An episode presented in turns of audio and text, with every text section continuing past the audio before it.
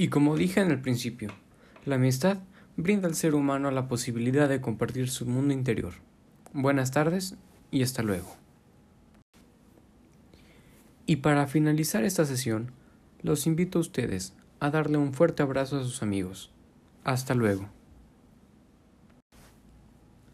A mí, como un humano, me gustaría un mundo en el que todos fuéramos amigos. Que tengan un excelente día. Yo llegué a tener un amigo. Lo dejé de ver durante ocho años. Y cuando lo encontré de nuevo, recordé que la amistad no caduca. Y como ya no tenemos tiempo, los espero en la siguiente emisión.